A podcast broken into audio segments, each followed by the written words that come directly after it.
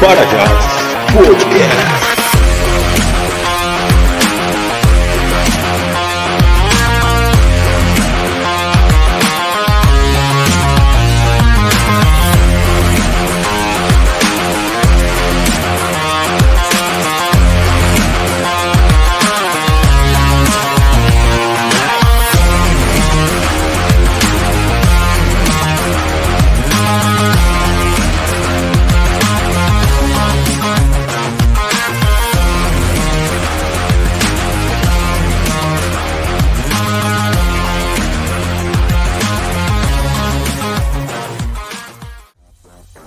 Saudações cordiais a todos, estamos aqui em mais um episódio do Parajás Podcast. Esse é o episódio número 30, cujo tema é Ensino de Sociologia, Conteúdos, Estratégias e Recursos Didáticos. Pedimos desculpas, desculpas aí pelo atraso, mas tivemos, tivemos um probleminha aqui técnico, né? Mas já vamos começar agora, né? Esse bate-papo aqui que vai ser muito interessante. Para conversarmos conosco, nós temos dois professores aí especialíssimos, né? Vou chamar primeiro já o Cristiano Bodar, né, que é doutor em Sociologia pela USP, mestre em Planejamento Regional e Gestão de Cidades pela UCAM e graduado em Ciências Sociais pelo Centro Universitário São Camilo. Seja muito bem-vindo, professor Cristiano. Tudo bem? Boa noite, boa noite. É um prazer estar aqui com você para esse, esse, essa conversa sobre um tema tão, tão importante, né? então, tão necessário. Então, obrigado pelo convite e esperamos ter uma, um bom papo nesta tarde. Ah, com certeza. Muito obrigado aí por ter aceitado o convite. Vai ser um, um bate-papo muito bacana mesmo. O nosso próximo convidado é o professor Diego Rocha. O professor Diego Rocha, ele é doutor em Ciências Sociais pela Federal de Campina Grande, mestre em Ciências Sociais pela mesma instituição, graduado em Sociologia pela mesma instituição, né? E graduado em História pela Estadual da Paraíba. Seja muito bem-vindo, professor Diego. Tudo bem? Tudo bem, boa tarde, professor Cristiano, boa tarde, Renan. É, acho muito importante essa iniciativa, eu gostaria de agradecer pelo convite também, né? espero poder contribuir um pouco aí com o debate né, com relação ao, ao ensino de sociologia, conteúdos, estratégias né, e os recursos didáticos. Então sejam muito bem-vindos.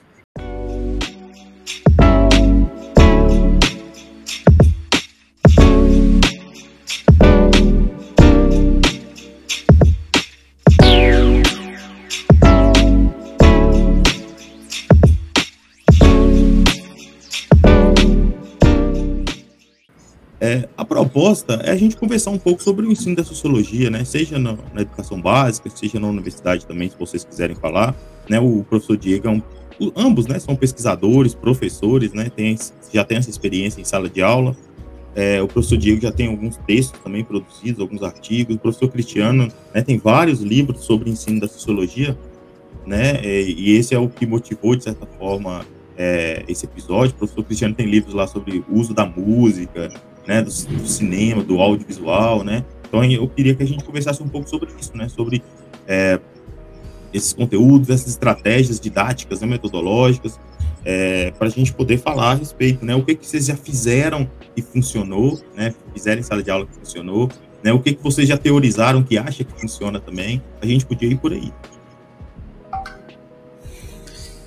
Então, quando a gente fala de recurso didático, na verdade a gente usa essa expressão de forma muito genérica, né, para designar, às vezes, artefatos culturais que os professores utilizam em sala de aula e, às vezes, até estratégias, né, e não necessariamente recurso didático, porque, assim, só para a gente é, colocar as coisas em ordem, né, é sempre importante a gente é, ter clareza do que a gente está falando. Quando a gente fala em recurso didático, Renato, a gente está falando de uma produção que é a, a, algo que é produzido com uma intencionalidade pedagógica e essa intencionalidade pedagógica ela tem como objetivo ser utilizada no contexto da educação formal. Geralmente um produto destinado a uma disciplina, uma série, como por exemplo o livro didático. Né? Então a produção do livro didático ela desde a origem ela tem essa intencionalidade pedagógica para o ensino formal. Então, isso é um recurso, um livro didático, é, é um recurso didático. E há coisas né, que são produzidas para ensinar, mas não são recursos didáticos. Por exemplo, são é, que a gente chama de recursos pedagógicos. Por exemplo, uma campanha do governo em prol da vacinação é um, é um recurso pedagógico, mas não é um recurso didático, porque não é destinado a uma série, né, a uma, uma turma escolar. E tem os artefatos que nós tomamos posse deles para aplicar sobre eles algumas estratégias para usar, como por exemplo música, né, que é um tema de um, um livro que eu publiquei eh, no ano passado, né, como utilizar música no ensino de sociologia. A música é um artefato cultural, não é produzido com essa intencionalidade pedagógica, mas tem dois elementos importantes aí que nos permite usar a música, não só a música, né, a fotografia, o vídeo que é, primeiro que é um, um, um artefato social. Então, o próprio objeto pode ser objeto do ensino, das ciências sociais, no caso. Né? É como analisar os usos sociais da música, a importância da música, né? de que forma que a música é uma manifestação simbólica importante que estrutura a sociedade, né? inclusive mexe com as subjetividades dos sujeitos, enfim, é reflexo das estruturas, é reflexo da cultura, da, da enfim, da, da, da, própria sociedade. Então, é um objeto que, por si só, já pode ser um próprio objeto para ser estudado, para ser ensinado, mas também podemos mobilizá-los né, e aplicar sobre eles algumas estratégias para uso na sala de aula, né, considerando que eles não foram produzidos para serem usados em sala de aula. Então, por mais que uma música, por exemplo, fale de desigualdade social, aquele discurso musical não é um discurso sociológico. A gente precisa ter, ter essa atenção, porque o, não, não, é o compromisso, o, o compositor não tem compromisso com a verdade, no caso, com o saber científico. Então, aquilo ali é um ponto, é uma referência que pode ser usado no ensino. Inclusive, às vezes, esse discurso que está presente sobre a desigualdade social ou qualquer outro tema, ele não é compatível com o saber científico. E nem por isso nós não podemos utilizar, muito pelo contrário, a gente pode trazer para a sala de aula para mostrar como que o senso comum pensa algumas questões e a partir dali darmos a nossa aula, trazer as contribuições do campo das ciências sociais. Então, é, são possibilidades que enriquecem bastante a aula, né, quando a gente tem essa clareza de que os artefatos culturais podem ser é, mobilizados na sala de aula. Né? Isso traz uma, um enriquecimento às práticas docentes, sobretudo se nós considerarmos que, em muitos contextos, o, o volume de recursos didáticos são escassos. Então, essas, essas estratégias, essa compreensão permite nós olharmos para é, os artefatos culturais como possíveis instrumentos a serem mobilizados para uma aula. Então, é, é nesse espírito aí que eu publiquei esses dois últimos livros publicados pela editora Café com Sociologia. Bom, queria é, fazer uma colocação né, com relação à excelente fala do professor Cristiano, que é, é, o cara assim, da área, não tenho o que dizer com relação a isso. Né? Sou, sou fã dele, né? ele esteve aqui em Campinas, gente conversou bastante e tal. E quando nós falamos assim em sala de aula, e aí é uma, uma coisa que eu gostaria de, de conversar com o professor Cristiano, ver a percepção dele sobre isso, né? É, queria pensar, né, qual qual é a distinção que nós faríamos, por exemplo, né, quando falamos em sala de aula para o ensino básico, médio e ensino superior, em termos de sociologia, né? O professor Cristiano esteve aqui na, na UEPB, né, onde existe o curso de licenciatura em sociologia. Né? Então, é, se fala sobre estratégias, etc., do ensino de sociologia nas escolas, né? onde a sociologia é uma disciplina, entre outras disciplinas, e etc. E nós temos a sociologia no ensino superior, né? que basicamente ela é aplicada em todos os cursos. Pelo menos eu, enquanto professor, já dei aula em cursos muito diferentes, né? onde esse, o mesmo conteúdo, talvez às vezes a mesma disciplina, ela tinha que se comportar de maneira diferente, né, em termos didáticos, em termos de, é, como é que eu posso dizer, apreensão e separação desse conteúdo para os alunos, né, para que ela pudesse ser aplicada e pudesse ser ou compreendida ou é, aceita, digamos assim, naquela determinada área. Porque no ensino superior, né, nós passamos por essa dificuldade, que determinados cursos os alunos entendem a sociologia como uma disciplina importante, etc, etc, e alguns cursos eles não têm noção nenhuma do que se trata, é mais uma disciplina ali que eles não estão entendendo bem, e por que essa disciplina está aqui nesse curso. Né? Então, é, o meu questionamento seria basicamente esse: quando, está, quando nós estabelecemos a sociologia, esses recursos, etc., para a sala de aula, né?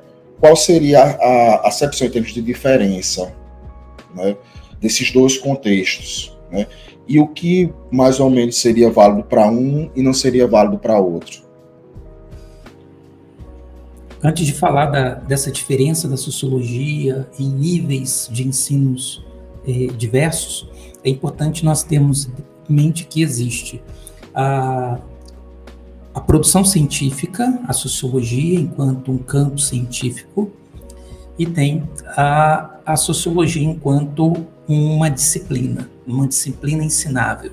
E aí, a partir da, da, da concepção teórica é desenvolvida nos anos 70, de transposição didática, nós teríamos então duas categorias diferentes: uma, o saber sábio, que é essa, esse saber ensinável na sociologia, que não tem preocupação é, com o ensinamento, apenas a transmissão para os seus pares, né, a produção e a, e a divulgação para os pares, e nós temos o saber ensinável. E o saber ensinável, pelo próprio termo, né, já, a gente já, já tem a ideia de que é aquela, é esse conhecimento sábio, mas que passa por um processo de transposição didática para que se torne ensinável ou compreensível por aqueles que ainda não a conhecem. Então, essa é a diferença. E quando a gente olha para o saber sábio do campo acadêmico e olha para a sociologia, por exemplo, do ensino médio, nós estamos diante de duas coisas um, pouco é, diferentes. Pelo menos a, a, a impressão primeira. No ensino médio, nós temos a, uma sociologia que tem esse nome, mas nós estamos falando de ciências sociais, porque é um componente curricular constituído por antropologia, ciência política e, e sociologia. É, na, no ensino superior, esse componente não é integrado com as três áreas. Quando a gente tem aula no ensino superior de sociologia, nós damos aula apenas de sociologia, não de antropologia e não de ciência política. Então, a referência da sociologia do ensino médio, a referência científica, é, são as ciências sociais e não apenas a sociologia. Quando a gente fala do saber na, na graduação, a referência é a sociologia, enquanto saber científico, e não antropologia e ciência política. Então, nós temos essa, essa diferença. Então, quando eu vou dar aula para um curso de administração, eu vou trabalhar com sociologia e é só sociologia. Então, a, a epistemologia é própria do campo sociológico. Quando eu vou dar aula para uma turma de ensino médio, a epistemologia ela é constituída pela epistemologia da antropologia, da ciência política e da sociologia. Então a gente já tem essa diferença, né? É, essa essa trans, essa diferença ela tem a ver com especialização, que aí é o que a gente vai consegue entender um pouco melhor. Quanto mais distante do saber sábio, quanto mais distante, essa disciplina ela precisa ter menos especialização. Inclusive, por exemplo, ela vai se perdendo essa especialização e ela vai dialogando mais com o senso comum, ela vai perdendo um pouco, por exemplo, é, a, as autorias, então é muito menos uma preocupação de explicar quem é o autor e muito mais a ideia. A gente descola um pouco do contexto de produção daquele conteúdo, então, se eu estou ensinando um, um, um, conceito, por exemplo, é, produzido ali no final do século XIX, por Marx, por exemplo, se eu trago isso para, um, o ensino fundamental, é, não faz muito sentido eu dialogar com o tema a partir do século XIX e a partir da figura de Karl Marx. Não faz sentido. Quanto mais eu vou aproximando do saber sábio, ou seja, subo para o ensino médio, subo para a graduação, ou subo ainda para um curso de ciências sociais no ensino superior, maior especialização desse, desse saber. Né? Então, é, a transposição didática é esse, é, tem a ver com esse processo de reconfiguração ou recontextualização do conteúdo e para que ele faça sentido, ou seja, que ele seja realmente ensinável, né, que essa, essa é a grande questão. Às vezes os alunos não gostam da disciplina porque ela não está a ponto de ser ensinável. Esse é o problema. E aí tem a ver com a transposição didática. Então, é, a transposição didática, ou uma outra teoria que, que discute esse mesmo processo, chamado recontextualização, é que aí o foco é principalmente pensar como, como recontextualizar o conteúdo, é, é, é, isso que vai indicar, em alguma medida, o sucesso ou o insucesso da recepção da disciplina. Então, eu vou para um curso de administração, é, eu preciso recontextualizar aquele saber produzido no campo científico para pensar as questões do campo da administração. Porque eu preciso dialogar com as preocupações do sujeito. Porque a partir do momento que eu apresento para o sujeito uma disciplina, uma ciência, que ajuda a explicar, dar resposta às preocupações desse sujeito, essa disciplina passa a ser interessante. Se a disciplina está procurando responder questões que não são questões dos sujeitos, dificilmente esses sujeitos vão se interessar pela disciplina. Então, eu vou dar aula de uma sociologia geral, por exemplo, na graduação. Essa disciplina ela não pode ser aplicada a qualquer curso da mesma maneira, porque senão ela não dialoga com as preocupações daqueles estudantes daqueles cursos. Então, um curso de comunicação tem um conjunto de preocupações. Eu preciso apresentar a disciplina como uma disciplina potente, né, capaz de dar respostas que eles procuram do campo da administração, da, da comunicação. Vou para um outro curso de direito, não faz sentido nenhum aquela aula que eu dei no curso de comunicação. Eu preciso fazer uma recontextualização didática, dialogando com as preocupações que estão no, entre os alunos da, do direito e trazer para eles respostas às suas inquietações. Então, é pensando, né? Claro que eu estou sintetizando aqui para a gente alongar muito, mas é pensar qual é a problema, quais são as inquietações desses alunos, dessa turma, desse curso, né, desses sujeitos. E a partir daí fazer esse movimento de recontextualização. Então, quando eu falei, por exemplo, do uso da música, o uso da fotografia, é porque é uma questão que está muito presente entre os jovens. Então, a, a, a, é, é esse diálogo com os jovens, porque o ensinar é muito mais produtivo quando a prática de ensino-aprendizado é marcado por um diálogo. E o diálogo não é meramente o aluno falar na sala de aula. O diálogo, às vezes, se dá até no momento do silêncio do aluno. Mas você fala alguma coisa, aquilo que você falou é absorvido por, por aquele aluno, aquele aluno ele conversa com aquela questão, frente às suas questões. Então, às vezes, o diálogo ele, é, ele se dá no silêncio também. Não é só quando o aluno expõe o que ele está pensando. Claro que quando ele expõe o que ele está pensando, a gente consegue é, é, captar melhor como que ele está absorvendo e, e aquilo que ele está absorvendo, como que ele está problematizando a partir das suas questões. Então, a, a aula é sempre muito mais produtiva quando há um diálogo. E esse diálogo precisa ser necessariamente a partir de uma disciplina que dialoga, que fala, que trata das inquietações de cada turma. Então, por isso que para cada faixa etária, a gente tem uma variável que é a faixa etária, né? Você pega ensino médio, ensino superior, você não, você não a, a própria linguagem, a adaptação da linguagem, você precisa é, é fazer essa readaptação, mas não só a questão da linguagem, mas o diálogo travado. Então, vou trabalhar com sobre desigualdade social, quais questões que envolvem as desigualdades sociais, que são problemas para o meu público-alvo e para que eu possa dialogar diretamente com esse público-alvo. Porque, veja, na, quando a gente vai dar uma aula para um curso de, de, de, licenciatura em ciências sociais ou bacharelado em ciências sociais, é, é, menos, menos complicado, porque os alunos eles têm consciência que eles precisam aprender aquele conteúdo porque eles vão ensinar. Mas quando eu estou dando aula em um outro curso, ou mesmo no ensino médio, eles não, não existe essa preocupação. Então, o sentido de, de existência da disciplina tem que estar na sua capacidade de, de responder às questões presentes na vida cotidiana desses sujeitos. Então, o curso de administração eu preciso dialogar com as questões cotidianas do campo da administração, que aquilo que eles vão se deparar profissionalmente, e aí eles vão achar a, a possibilidade de eles acharem disciplinas interessantes é muito maior do que se eu for lá dar aula, é, pego um plano de aula que eu preparei para um curso de direito e aplico num curso de administração, com os exemplos do direito, é, com diálogo com o campo, com as preocupações, falando de Supremo Tribunal, falando Quer dizer, para o curso de administração, isso pouco vai ser pouco atrativo.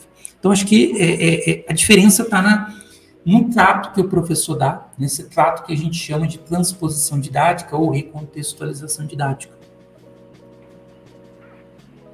Muitas vezes até os próprios cursos eles tentam dar um, um, uma solução a isso quando eles pegam as disciplinas de sociologia, né, e colocam os títulos, né, por exemplo, eu já dei aula determinada instituição, e a administração era sociologia das organizações, direito, sociologia jurídica etc. Para que o professor tivesse aquela noção de dar um, um direcionamento, né? O que, como você colocou, a questão de, de atender o público-alvo. Isso, por outro lado, também me chama a atenção com relação ao, ao próprio trabalho que o professor de sociologia no ensino superior ele tem, né?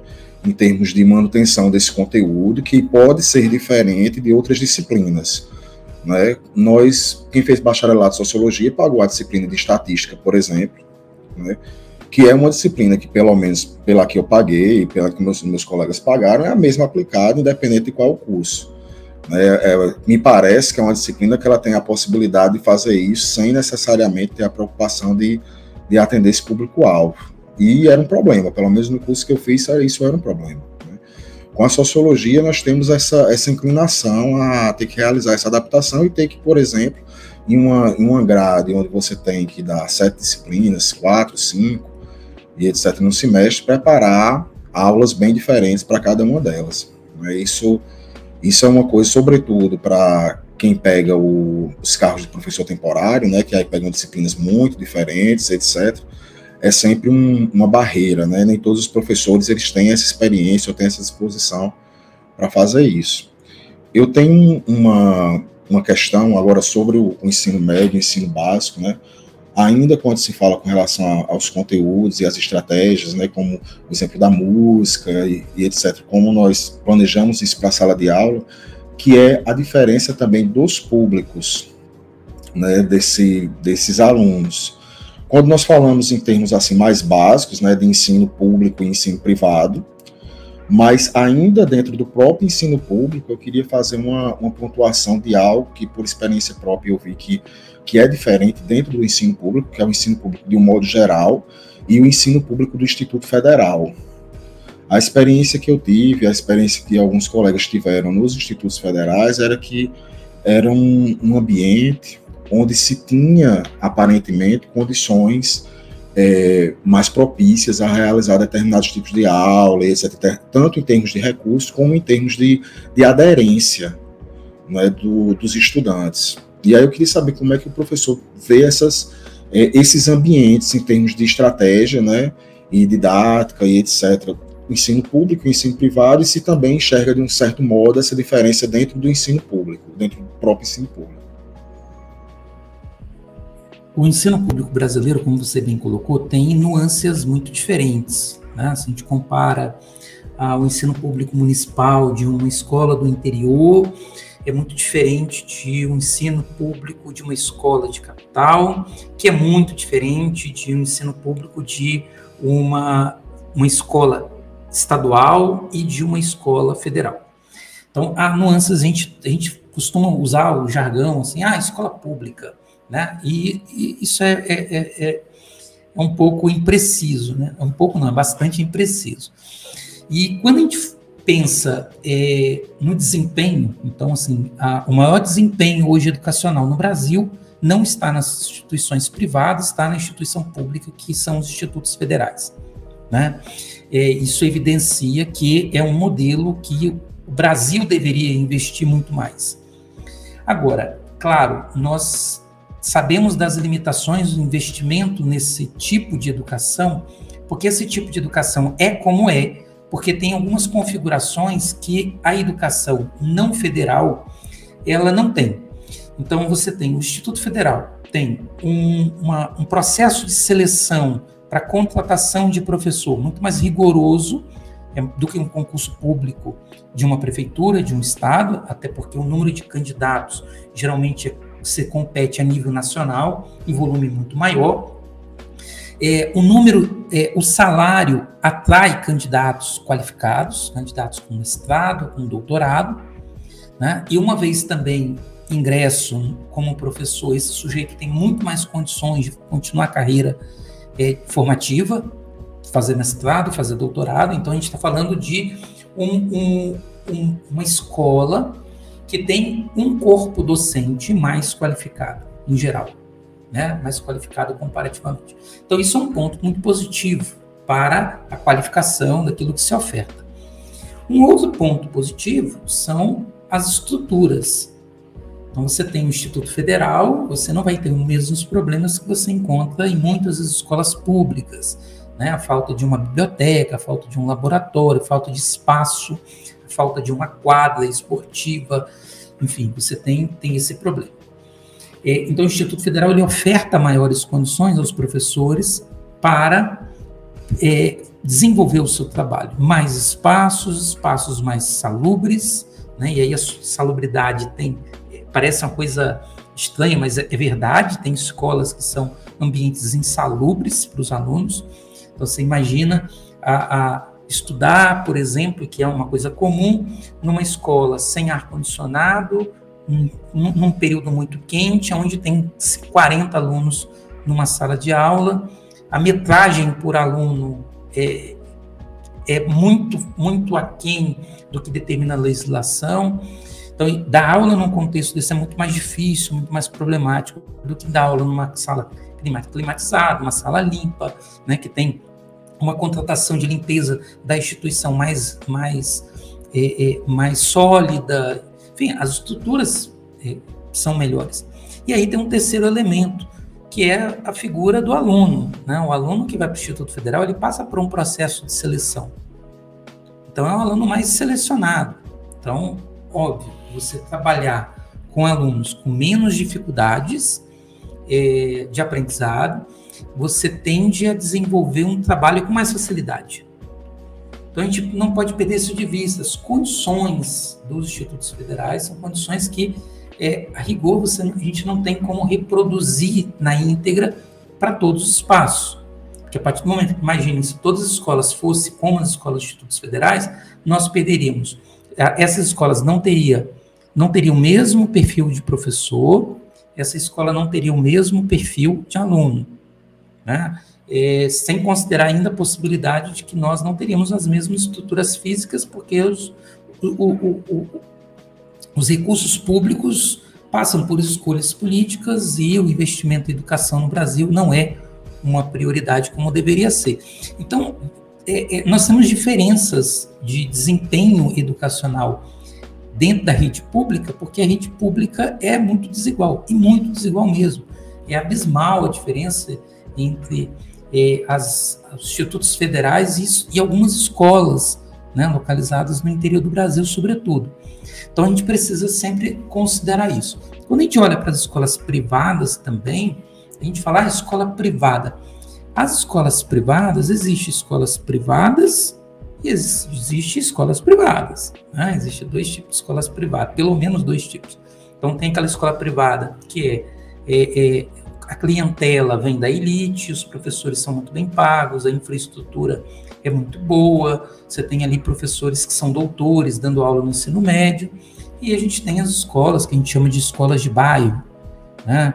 Aonde que é justamente para atender a faixa é que descontente com a educação pública, mas não consegue acessar essas escolas, então coloca o filho ali naquele meio termo, né? Que são escolas que geralmente as escolas privadas de bairro geralmente paga ainda menos do que a prefeitura paga, menos que o estado paga de salário aos professores. A infraestrutura também não é muito competitiva E, em geral, a educação ela é ruim e, às vezes, pior comparativamente àquilo que o município, o Estado oferta. Então, a realidade também no setor privado, e essa é a grande maioria das escolas privadas. Então, o discurso a gente fala, ah, mas as escolas públicas não prestam, as escolas privadas prestam. Isso é muito equivocado, porque a maior parte das escolas privadas tem qualidade inferior às escolas públicas, né? E as escolas públicas, temos muitas escolas públicas com um desempenho aí muito promissor né, sobretudo no contexto das, da ampliação da carga horária das escolas de tempo integral, que é uma realidade de muitos estados brasileiros, né, que não se assemelha ainda ao Instituto Federal, mas já começa a ter um currículo mais prolongado, né, uma vivência maior no ambiente educacional, os alunos ter acesso a experiências de introdução à pesquisa, né, à pesquisa científica. Então, são, são, são dimensões muito bastante múltiplas no Brasil para a gente ficar trabalhando com esse, esses jargões na educação pública e educação privada. acho que a gente precisa pensar nesse contexto. E quem, for, quem é professor e já passou por diferentes escolas públicas de diversas qualidades e privadas de diversas qualidades, como eu, eu vou dizer que eu, enquanto professor, prefiro estudar, lecionar numa pública com situações precárias, precarizadas do que numa escola privada dessas de bairro. Porque as condições de trabalho elas são piores. Piores porque a relação entre professor e aluno não existe. O que existe é uma relação entre cliente e prestador de serviço. Né? E para o sistema educacional, esse tipo de relação não funciona muito bem. Então, de um lado, ah, o empresário, dono da, da, escola ou da faculdade, querendo dar um certificado, vender um certificado, do outro lado, o aluno, os pais, o aluno querendo comprar um certificado, e o professor fica no meio de, desses dois atores aí atrapalhando o processo. Né? Parece essa impressão que eu tive quando já trabalhei em algumas, alguma, algumas realidades privadas. Então, é, é, é, é bastante, bastante complexo essa temática, né? daria um, daria um outro papo aqui para a gente discutir as realidades educacionais brasileiras. Falando Vamos marcar sobre... depois, né? Falando aí sobre essa questão do IF, né, e sobre a questão da, da transmissão, da didática, das estratégias, etc. No IF também se tem uma, uma experiência mais próxima do ensino superior, por exemplo, quando os alunos eles são acostumados, né, ou eles eles se aproximam de certos dispositivos que existem no ensino superior, como, por exemplo, fazer uma monografia, né, para o, o, ensino técnico e etc. Eles são é, habituados à questão de publicar artigos, então não é uma, uma forma de, de ensino né, que é habitual em outras condições de ensino médio. Né? Então, nós temos condições assim de, de promover é, mais coisas, mais experiências mais diferentes. É, algo que me inquieta também é com relação à, à constituição desse habitus do aluno, né, em termos de como ele é capaz de recepcionar determinados recursos. Né. Se for pegar uma, uma perspectiva mais clássica, né, de como o aluno ele é capaz de recepcionar questões relacionadas à arte, de um modo geral, né, imagens, música e etc. O que é que ele precisa de, de bagagem, digamos assim, em termos de capital cultural, para associar isso ao conhecimento né, que está sendo, que tá sendo transmitido. Então, com relação a isso, né, e pegando o gancho aí da, da, da multidimensionalidade é, do ensino público e do ensino privado, talvez aí nós possamos encontrar, por exemplo, a diferença da clientela, digamos assim, do ensino básico, né, do, ensino, do ensino médio, por exemplo, do IF, né, que por mais que exista uma seleção né, dos alunos, existe um dos critérios é que eles tenham é, vindo né, de, um de um determinado tipo de ensino básico, e de um aluno que ele passa, por exemplo, a vida toda tendo condições, né, e essas condições financeiras de estar em uma escola da, da elite, por exemplo, uma escola privada da elite, ela é acompanhada de uma série de outras dimensões, né, geralmente é um aluno que ele tem condições de desempenhar outras atividades, né, que muito provavelmente né, segundo essa percepção né, de absorção do hábitos em termos de, de conhecimento escolar e etc., vai fazer com que esse aluno ele tenha é, possibilidades né, de incorporar melhor esses instrumentos didáticos e essas questões pedagógicas. Né. Isso também, de certa forma, é reproduzido nos, nos cursos do ensino superior. Né. Eu tive essa experiência em cursos de primeiro período, né, em disciplinas de primeiro período. Não vou citar quais são os cursos para não alimentar determinadas figuras populares que as pessoas têm sobre os cursos superiores. Mas em curso X, né, que se considerava que era um curso da elite, que a nota era tal para entrar, eu tinha um tipo de aluno, né, em que o conteúdo que era transmitido era de uma forma, né, a densidade do conteúdo era de uma maneira, e esses alunos absorviam isso muito bem. Em curso Y, onde nós tínhamos uma determinada é, percepção de que os, os, alunos eles tinham outra com, composição de hábitos, né, dada a é, multidimensionalidade das trajetórias, né, de experiências deles, eles tinham uma condição muito menor de apreensão desses conteúdos. Né.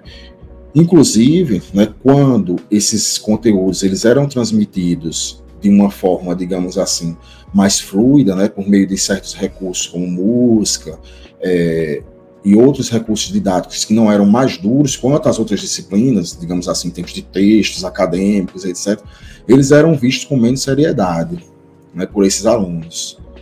Né, eles que eles acreditavam que aquilo fazia, aquilo não era necessário. Né? Então, uma, uma, uma outra questão que, que para mim é importante é como lidar com essa percepção dos alunos sobre esses recursos. Né? Quando nós temos determinada clientela que entende esses recursos de fato como uma ferramenta e absorve isso de uma maneira positiva, em termos de compreender né, que aquilo faz parte é, de fazer ciência, faz parte também da, do conhecimento, da construção do conhecimento como um todo, né, e aqueles alunos que entendem isso como um, um, um instrumento facilitador, né, que, de uma certa forma, vai tornar disciplina, ou faz com que aquele conhecimento ele não, não tenha o mesmo prestígio que os outros, né? que na cabeça e na constituição daquele indivíduo, né, os conhecimentos mais rígidos e etc., transmitidos de uma determinada maneira, eles têm um, um valor simbólico maior.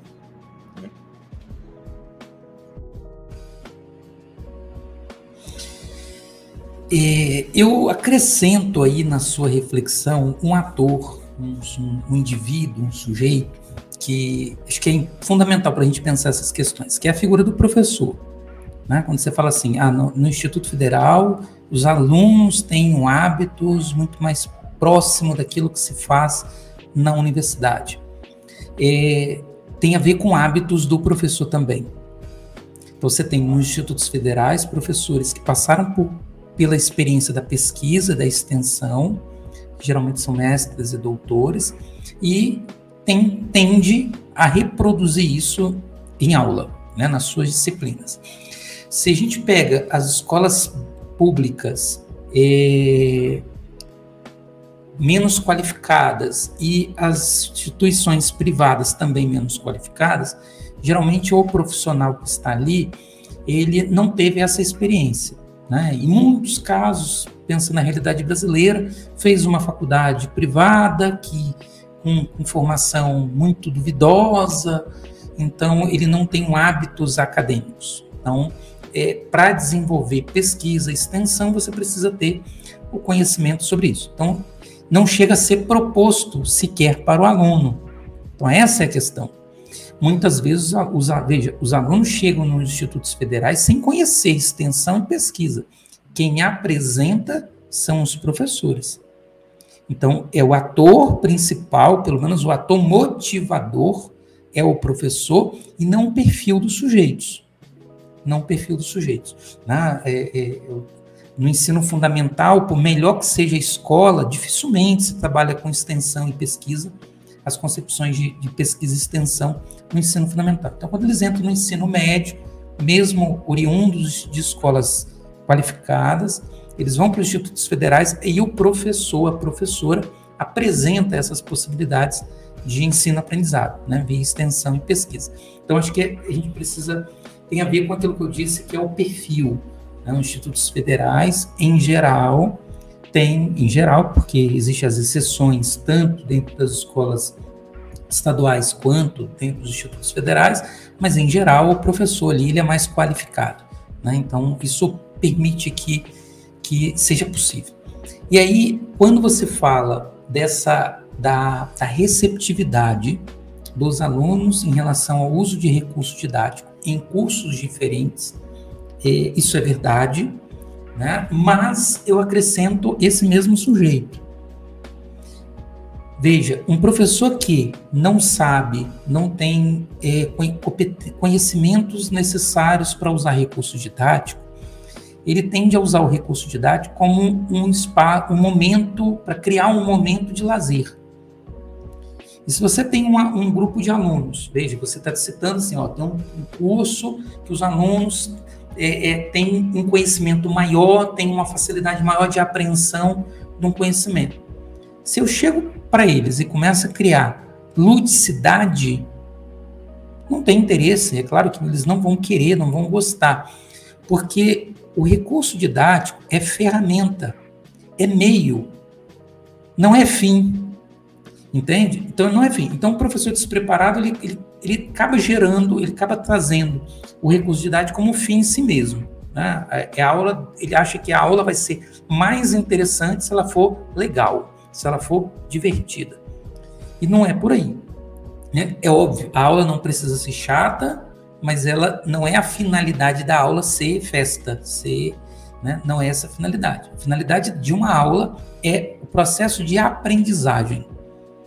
Então, se eu tenho objetivos de ensino para alcançar naquela aula, eu o recurso didático é apenas uma ferramenta que pode ser mobilizada ou não.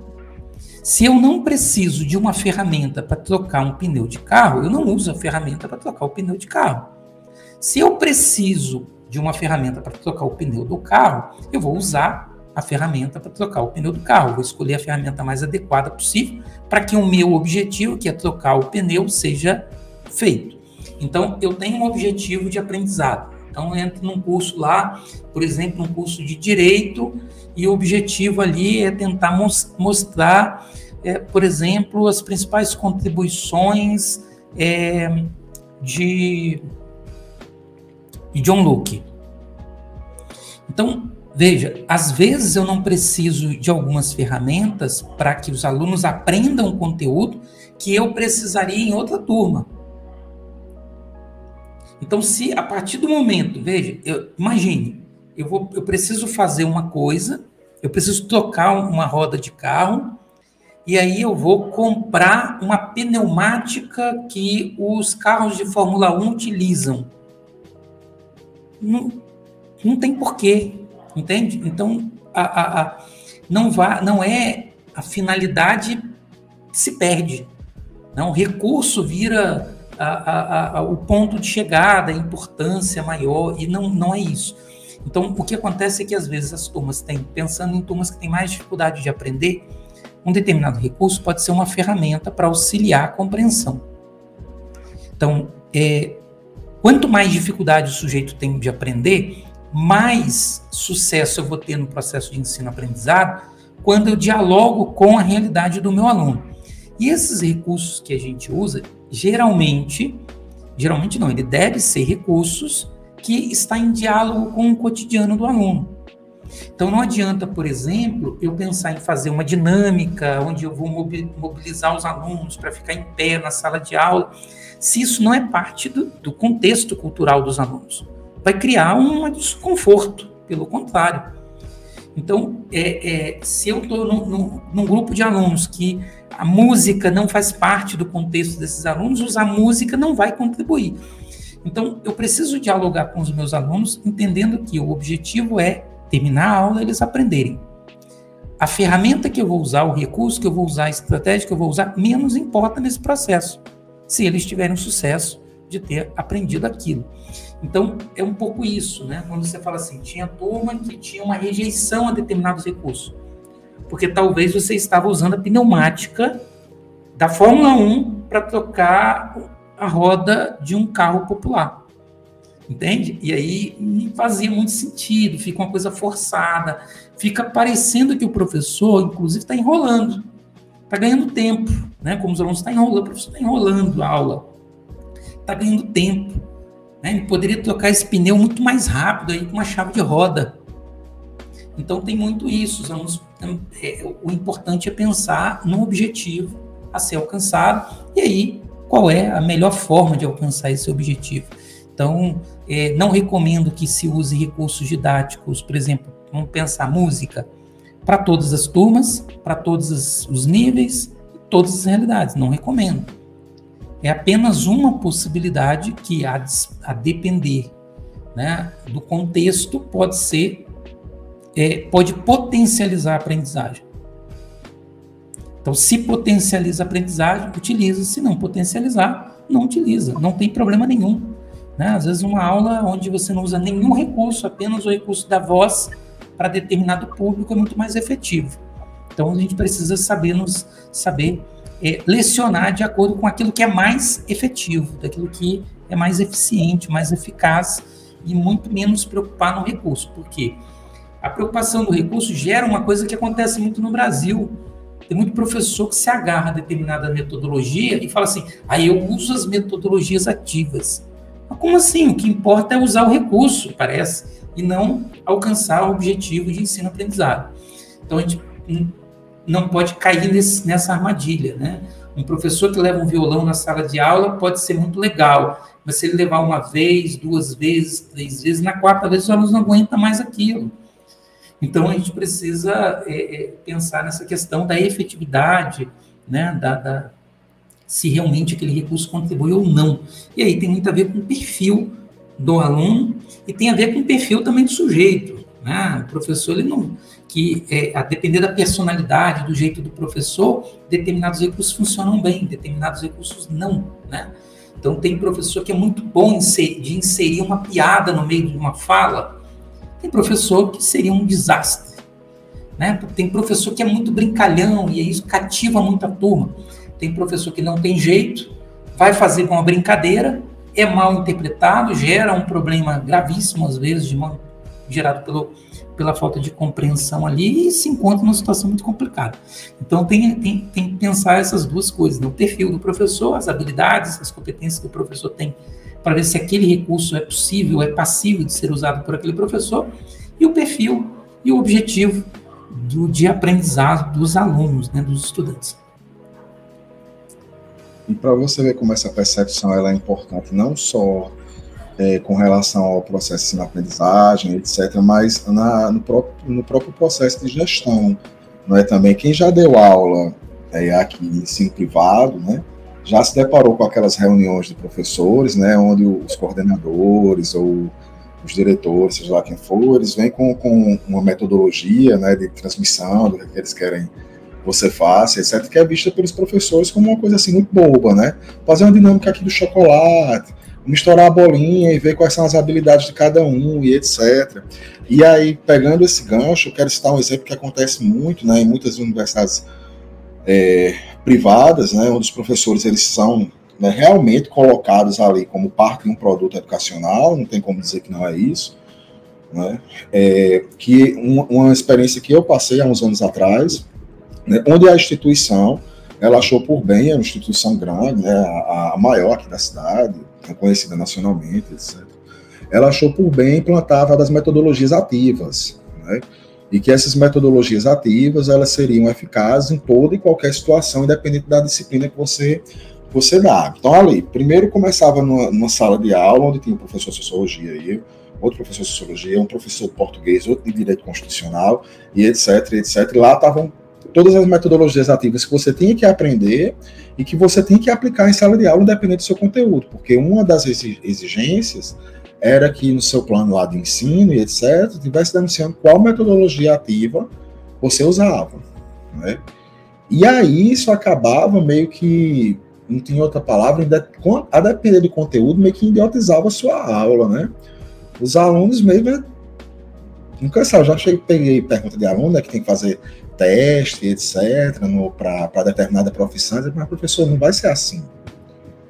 Né? Como é que eu vou chegar lá na hora e fazer? Eles sentiam falta de conteúdo. Né?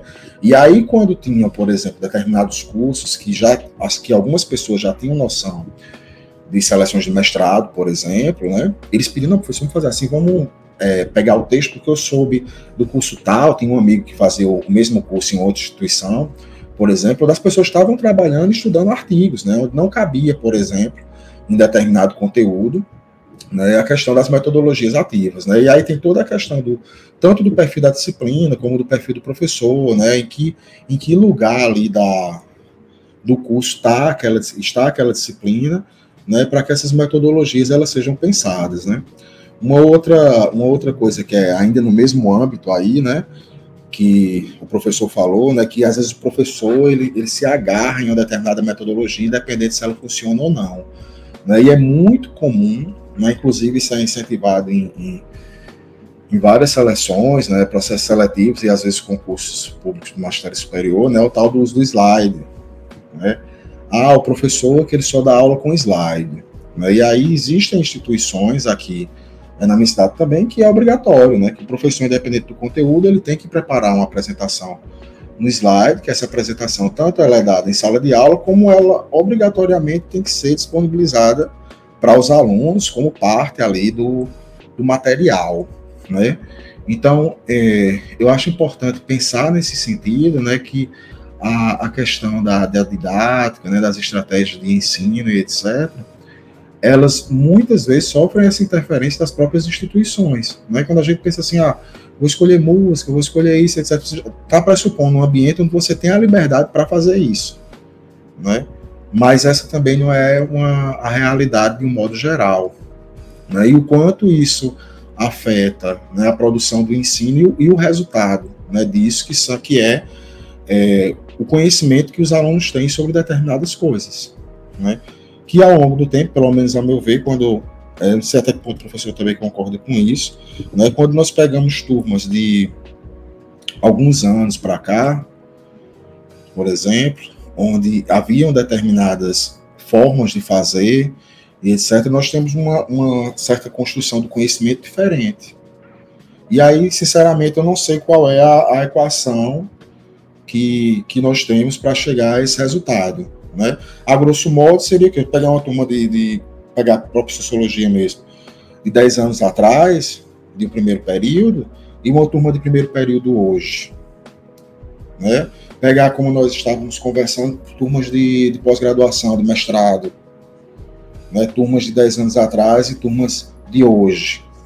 Né, o, o que é que tem acontecido para que o nível de leitura, né, o nível de, de apreensão do conteúdo, né, ele tenha visivelmente caído.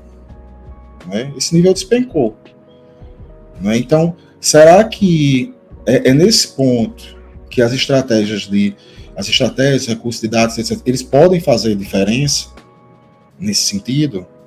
Será que nesse sentido é uma questão dos professores ou, ou o público, de uma certa forma, ele mudou?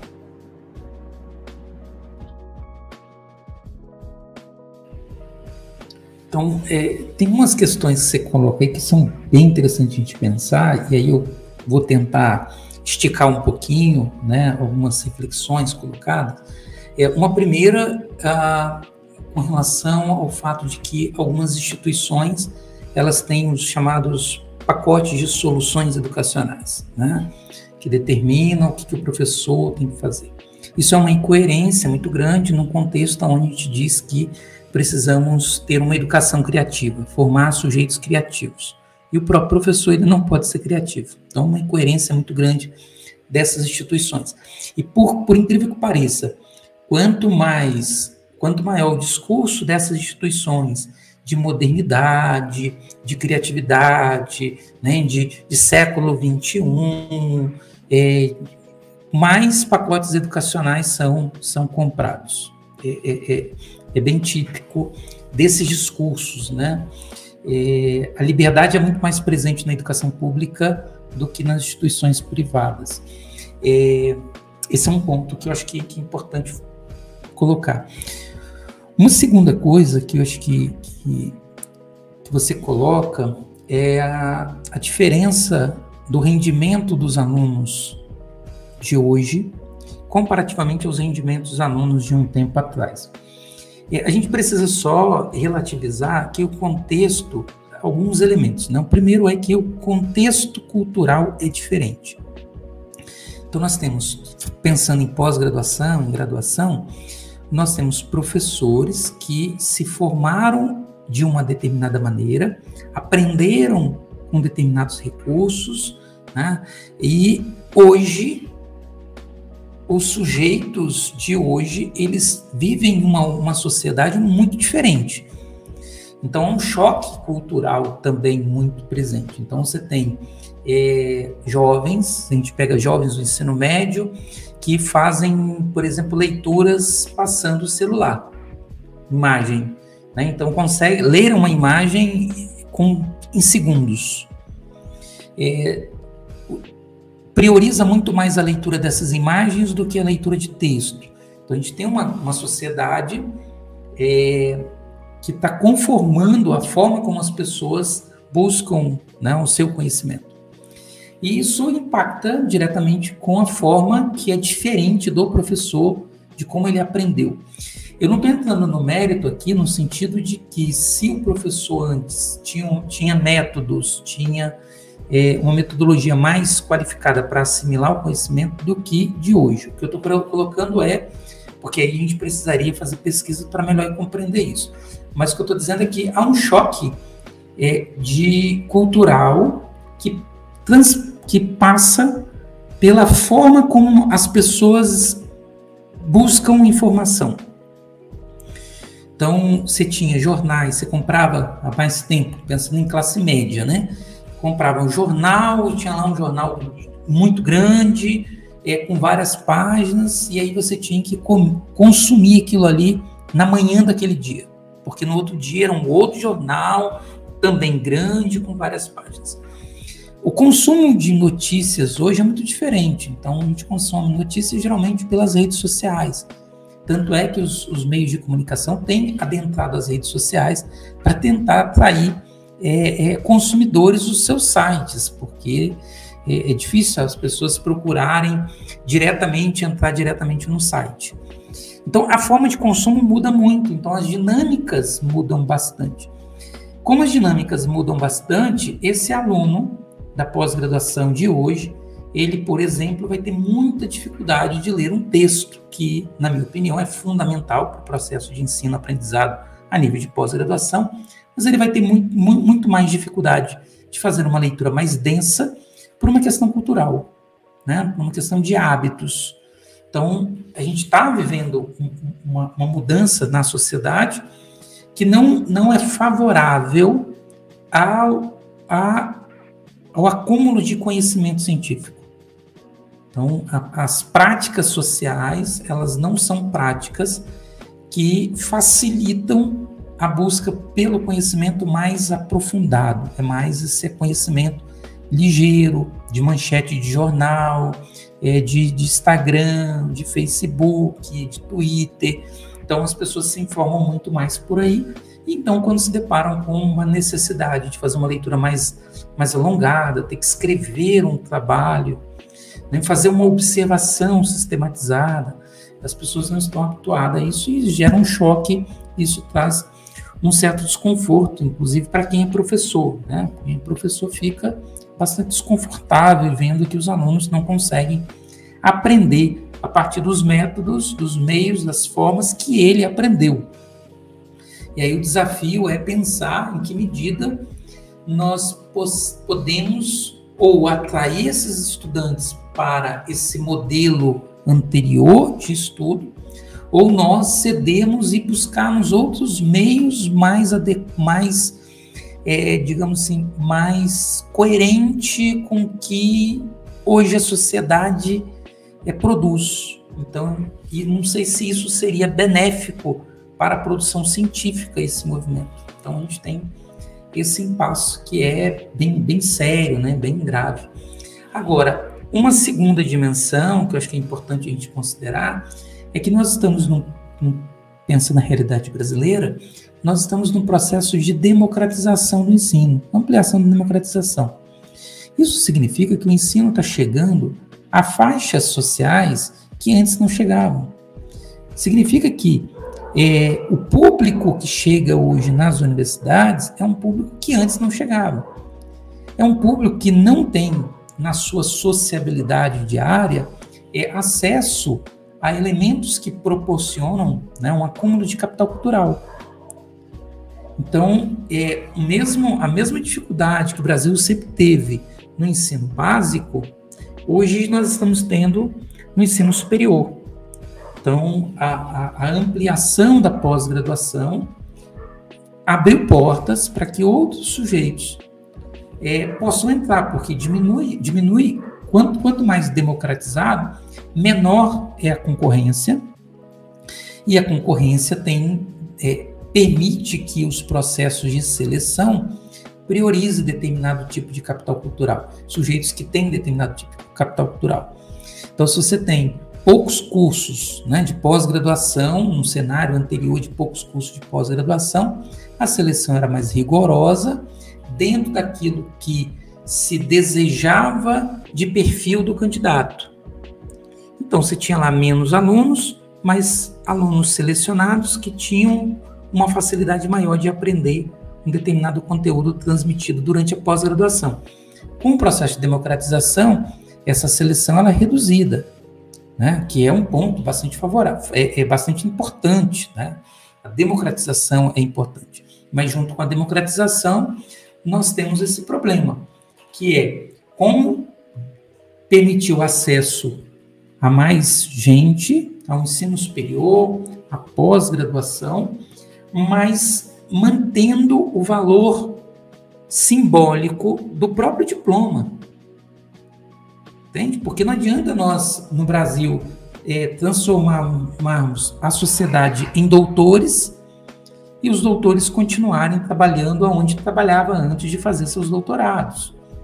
Então, isso também não, não, não, não é muito coerente, eu acho que não é o objetivo, né? Não adianta, que é o, é o que aconteceu no Brasil com o ensino médio, a democratização do ensino médio fez com que to, quase toda a população adquirisse o um ensino médio, o ensino médio hoje não é um diferencial para a empregabilidade. Né? Ninguém ganha o um emprego porque tem ensino médio.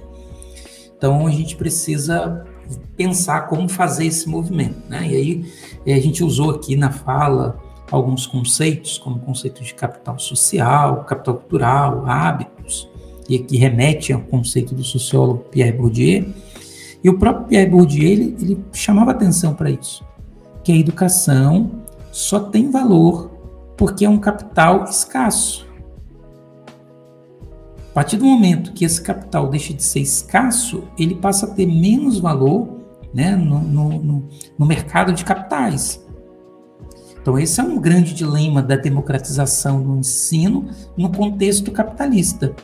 Porque no contexto capitalista, a educação ela visa a empregabilidade, a renda, a ampliação da renda, né? e não a, o aprendizado para a completude do sujeito, né? o sujeito se ver, se enxergar e, né? e viver melhor no mundo, mas viver melhor no mundo capitalista.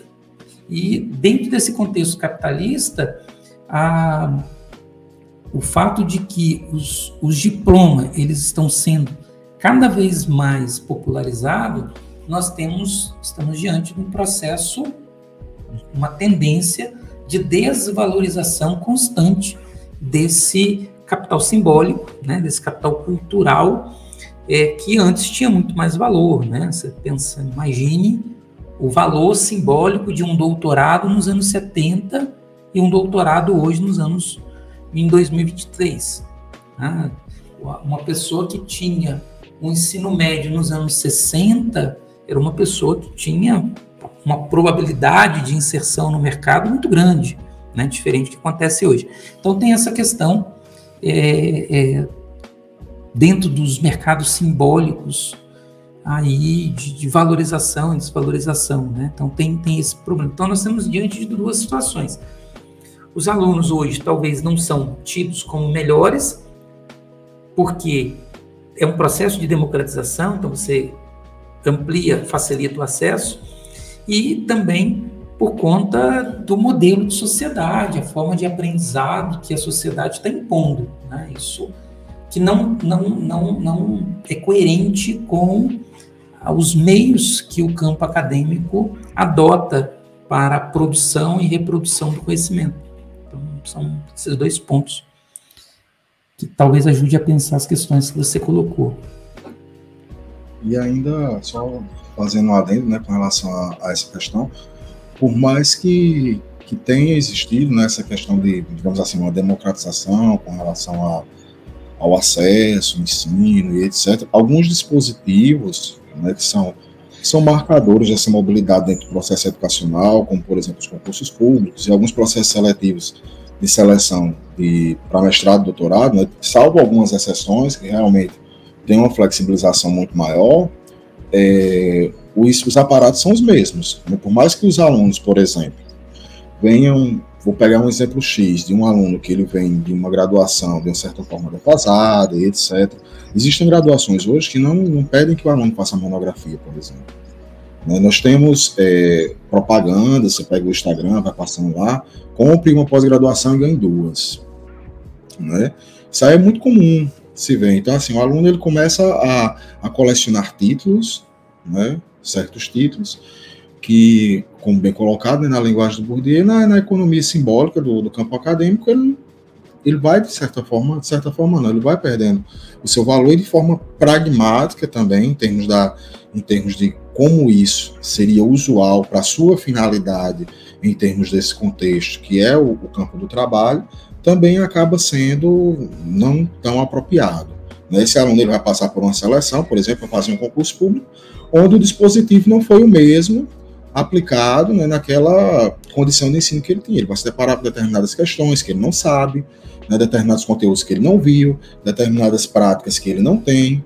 Né, ele vai ser posto né, em, em, determinadas exigências, por exemplo, do ensino superior, né, de, de, produção, que ele, que ele não tem ciência de como, como, se faz, etc. E aí ele, ele pega o título e aquele título não tem uma, uma aplicação prática. Né? Então, é, todas essas questões colocadas, eu acho que denunciam um pouco é que a questão da, da educação, de modo geral, do ensino e etc., é, é tão ampla, isso é uma coisa, de certa forma, óbvia, né? E, e, perpassa assim, diversas situações, desde as diferenças né, nos processos de ensino e aprendizagem das instituições, como também com relação às suas finalidades, né, como essas finalidades de fato são é, colocadas em prática. Né? Então, é, é, de fato assim um, um, debate muito amplo, né, que acaba puxando diversos outros outros pontos que são interessantes. É, eu gostaria só de trazer uma questão, e aí mudando, pedir permissão para mudar um pouquinho da, da direção do nosso assunto, que é uma questão que eu achei, acho que é importante a gente tratar é, pela proposta, inclusive é, desse espaço é sobre a questão dos conteúdos né, de sociologia. É, eu acho que nós precisamos, no ensino de sociologia, fazer algum, é, dar alguns passos no sentido de avançar é, um, e refletir um pouco sobre essa questão que existe, um debate que existe entre autonomia e engessamento. Né? Eu estou falando de autonomia curricular e engessamento curricular. Então, a gente tem, por exemplo, no Brasil, né, a sociologia ela começa a ser ensinada de forma obrigatória em todos os estados a partir de 2009, mas um documento de 2006, é, as OCMs, né, as OCEMs, fez alguns indicativos né, de quais seriam os temas que estaria presente, mas não, não, não elencou, não, não, não determinou, por exemplo, é, quais conteúdos de primeiro ano, quais conteúdos de segundo, quais conteúdos de terceiro ano. O que aconteceu no Brasil foi que os estados organizaram minimamente alguma coisa nesse, nesse sentido, de forma muito diferente entre os estados, mas o livro didático que começa a ser distribuído gratuitamente a partir de 2012 tem um papel muito importante nisso, né? Vira a referência para os professores para ensinar sociologia. É, e nós não avançamos nesse sentido depois disso. Por um lado, nós vemos que esse modelo né, de não determinação do que ensinar, em que momento ensinar, permite uma flexibilidade, permite é, a, a, o, que o professor mobilize é, prioritariamente os conhecimentos que ele adquiriu na graduação, né? porque às vezes é um professor que tem uma afinidade muito maior com a geografia, com, com a antropologia do que com a ciência política.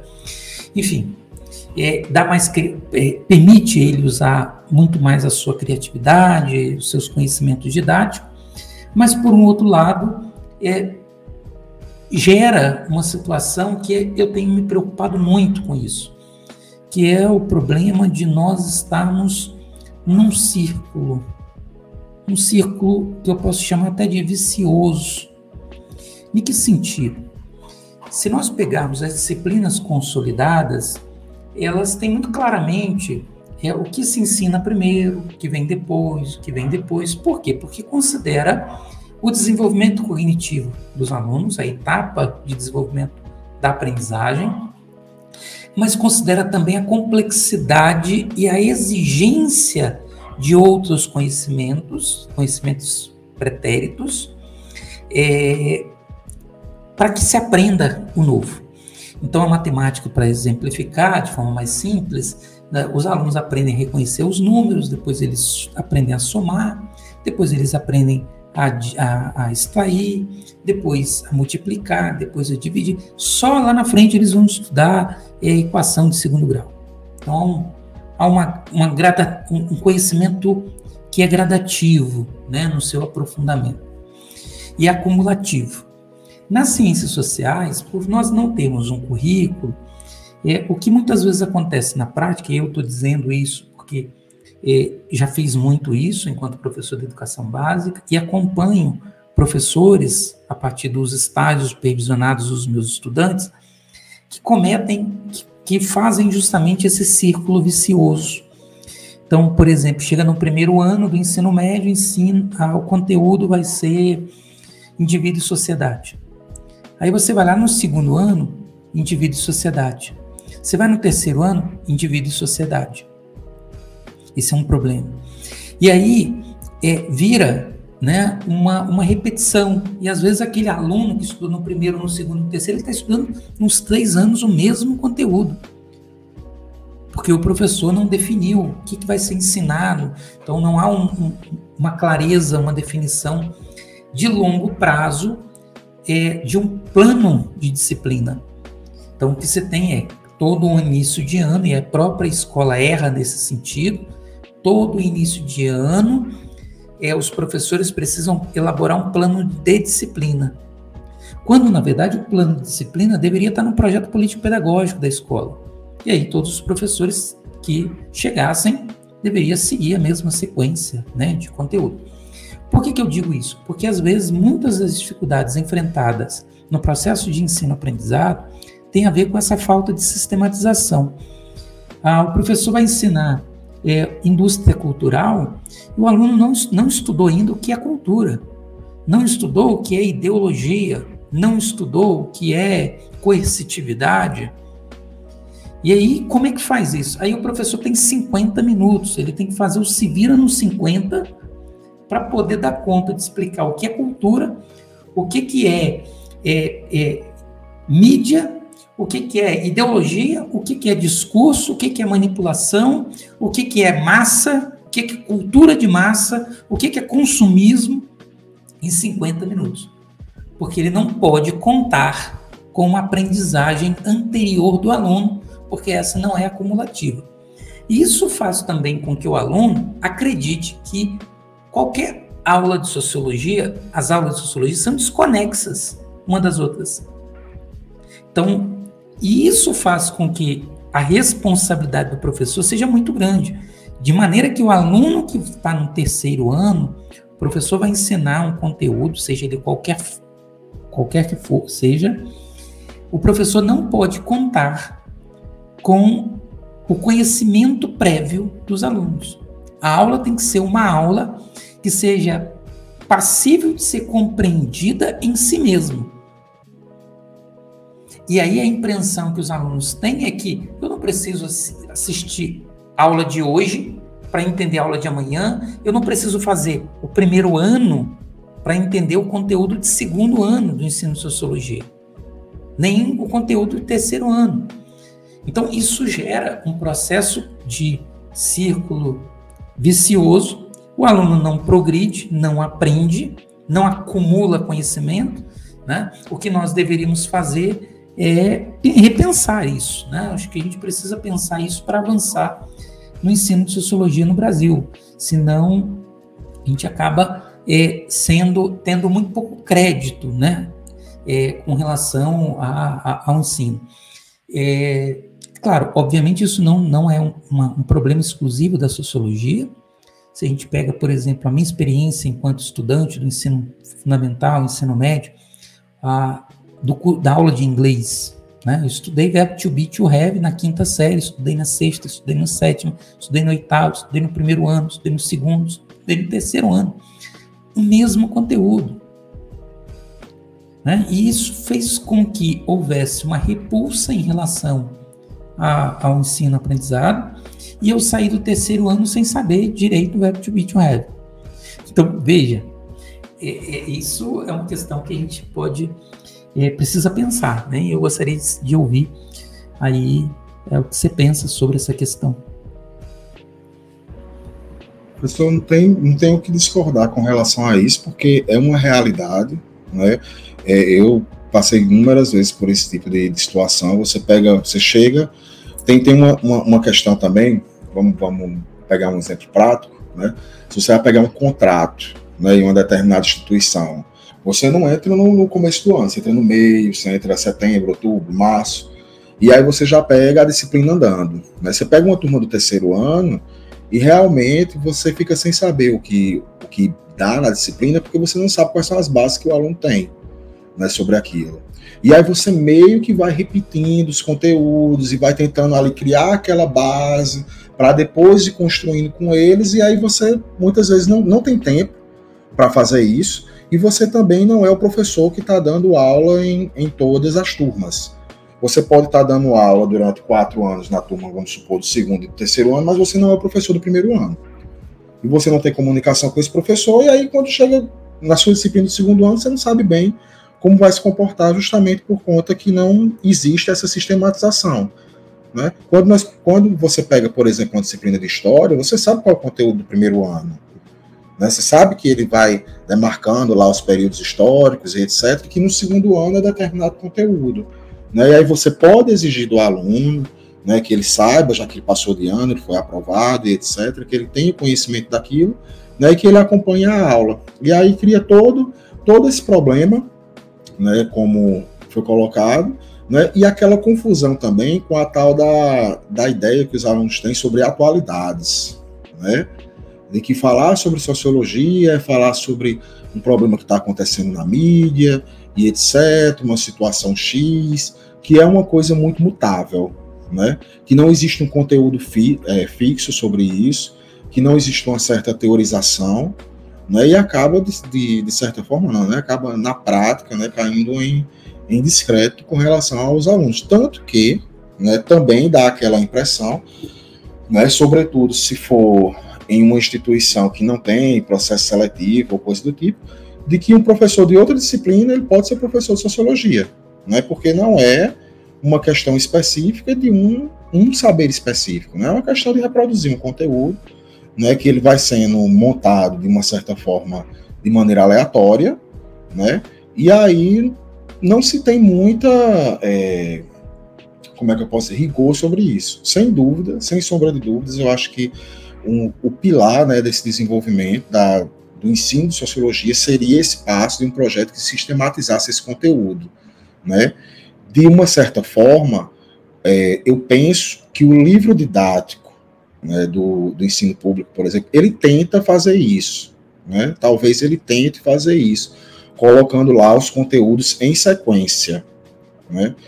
Mas também até que ponto né? isso, isso é, é, é favorável para o professor, para a realidade da, da, da, turma. Por exemplo, se você pega uma turma do terceiro ano ou do segundo, e que o professor no primeiro ano ele não teve a sequência do livro didático, por exemplo.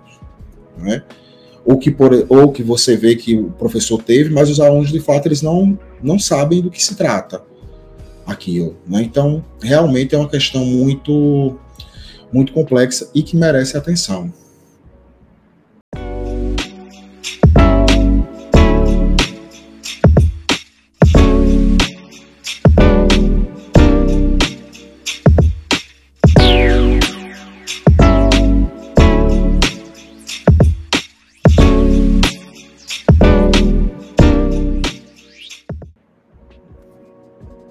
Eu tô adorando aí a, a aprender com vocês aqui. Tem sido uma verdadeira aula, né? E eu gostaria de, antes de finalizarmos aqui, eu gostaria de passar pelos comentários, né? Nós temos algumas pessoas acompanhando aí a gente. Pessoal falando aí que o público mudou, que a, a questão é falta de objetivos de vida, interesse, paixão pelo saber. Eu acho que estava se referindo aos alunos, né? É, o desinteresse aí dos alunos, no caso. Né? Mas, eu, enfim, eu gostaria de agradecer vocês, né? Eu aprendi demais aqui com o bate-papo. Nós já estamos indo aí para quase uma hora e meia de conversa, né?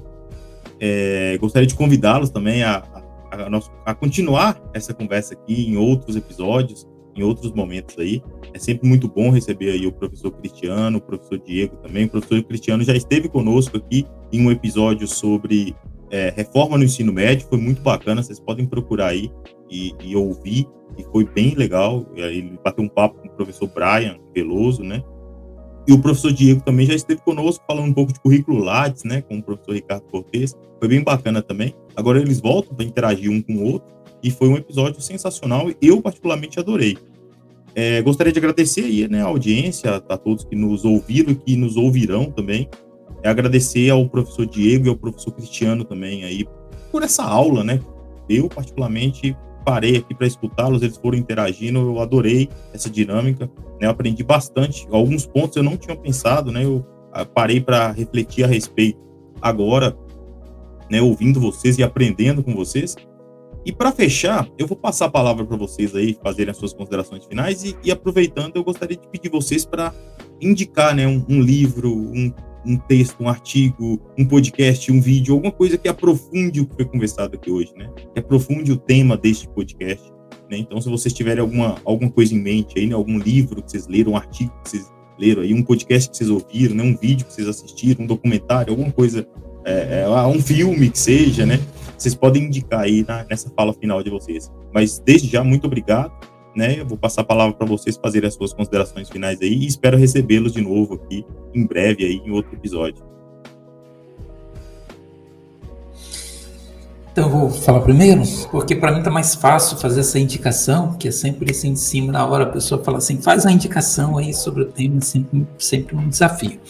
E aí como eu já estou mais é, em mente, né, eu gostaria de convidar aqueles que querem entender um pouco mais sobre recursos didáticos para o ensino de sociologia a conhecer as duas obras que eu publiquei, né, uma o ano passado, uma este ano, é, de uma coleção chamada um, o, o, primeiro livro chama-se Uso de Músicas, no ensino, Uso de Canções no Ensino de Sociologia, e o segundo, Uso da Fotografia no Ensino de Sociologia além da discussão é, de, é, de, forma direta a esses recursos, né, tem sempre um capítulo que faça uma discussão sobre é, transposição didática, recurso didático, então é, fica como sugestões aí de leitura, é, de indicação de leitura.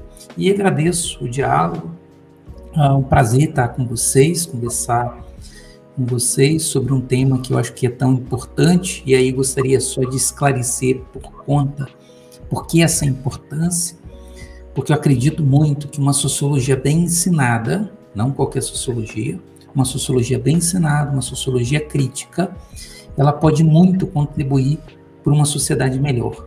Então, por isso que eu acho que é, é um tema extremamente importante, porque pode afetar diretamente à sociedade e positivamente, a, é, sobretudo por se tratar de uma disciplina que alcança toda uma geração, já que ela está presente no ensino médio.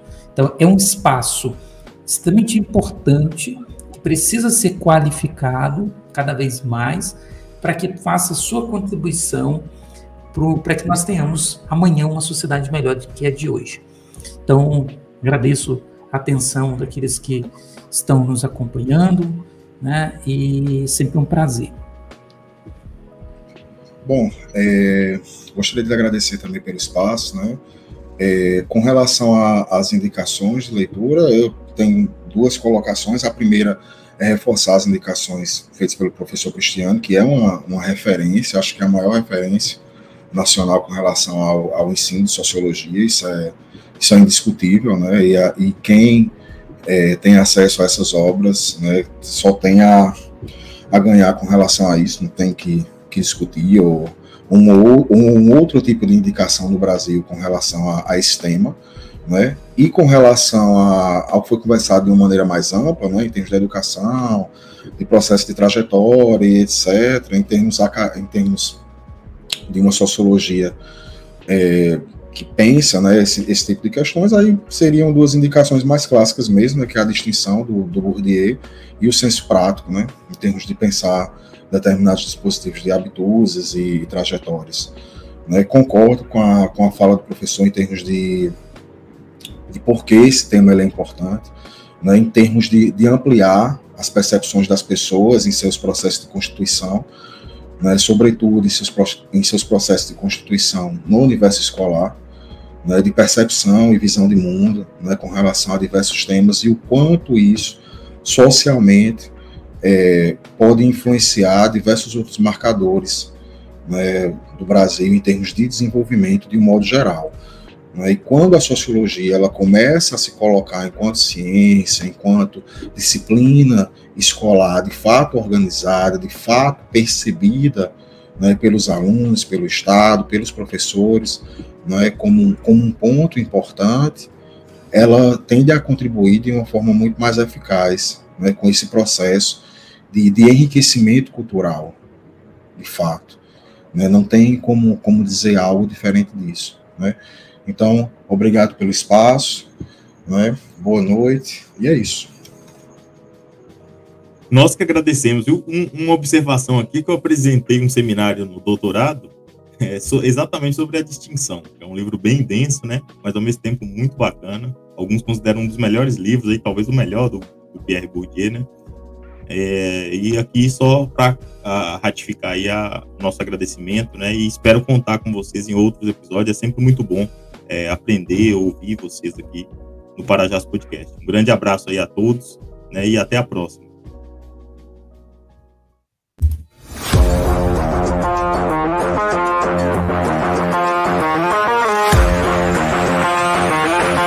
Parajás Podcast.